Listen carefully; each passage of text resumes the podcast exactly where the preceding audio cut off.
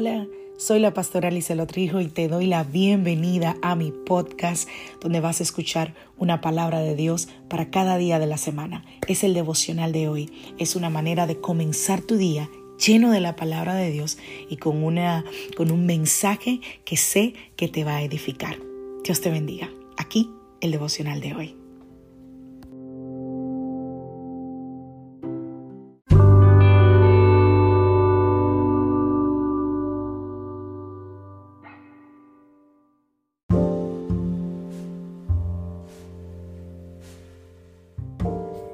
Devocional del día de hoy. Convicciones y rumbos. Vamos a la palabra del Señor. Vamos al libro de Proverbios, capítulo 4, verso 23. Sobre todas las cosas, cuida tu corazón, porque este determina el rumbo de tu vida.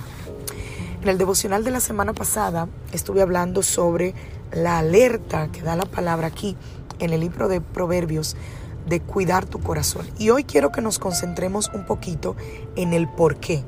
¿Por qué hay que hacerlo? ¿Por qué hay que cuidar el corazón? Vamos a escudriñar un poquito en esta segunda parte, porque los psicólogos, los expertos en la conducta, hablan de que toda acción, escucha esto, está precedida, o sea, antes de por una convicción que lo motoriza.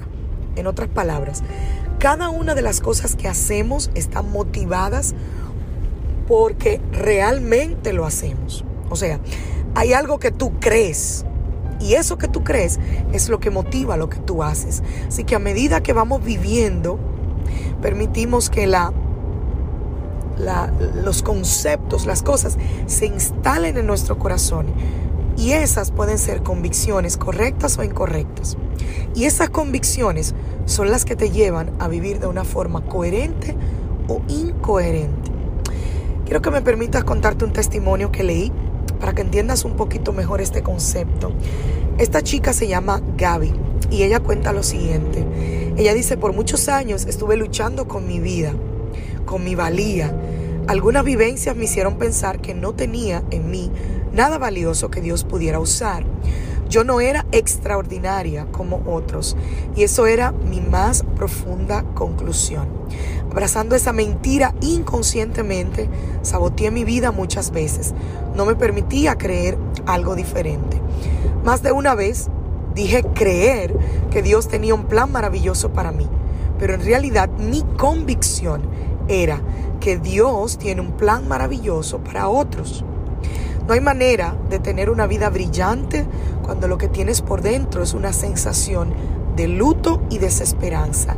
Y esa definitivamente no es la plena voluntad de Dios. Alguien que conocí me recordó esas palabras y con mucho respeto me dijo, Gaby, creo que tienes un concepto errado dentro de ti. ¿Acaso no puedes ver las particularidades con las que Dios te creó? ¿Por qué no le pides al Señor que te lo enseñe?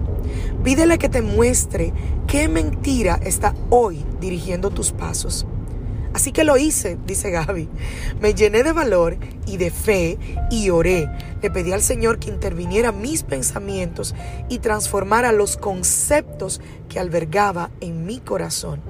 Señor, muéstrame qué es lo que realmente creo acerca de mí y de ti.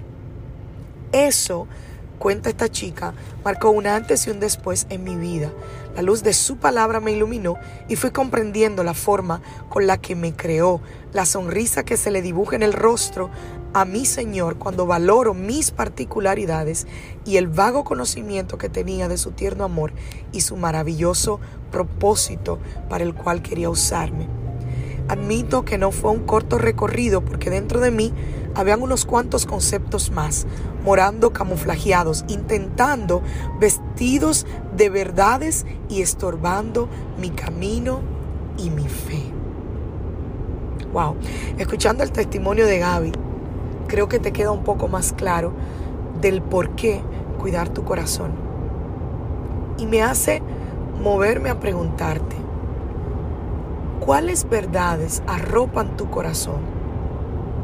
cuáles son los pensamientos, los conceptos que tú has abrazado, que quizás pueden estar errados y que pueden estar afectando tu camino de fe, quizás como lo estaban haciendo en el de Gaby.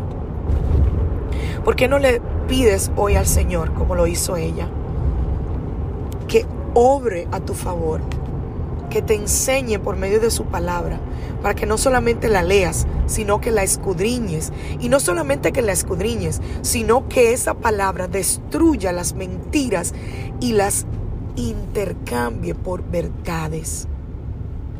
Porque Dios nos ha llamado a caminar hacia el gozo de la plenitud de Cristo y a que alejemos de nosotros ese pie de luto de la desesperanza y del no conocer nuestro verdadero valor.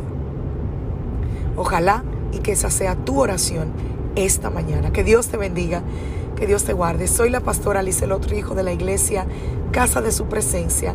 Deseo que tengas un maravilloso día, feliz inicio de semana, una semana de buena noticia, de puertas abiertas, una semana donde veas la mano y la misericordia del Señor extendida sobre ti y los tuyos. Feliz día familia.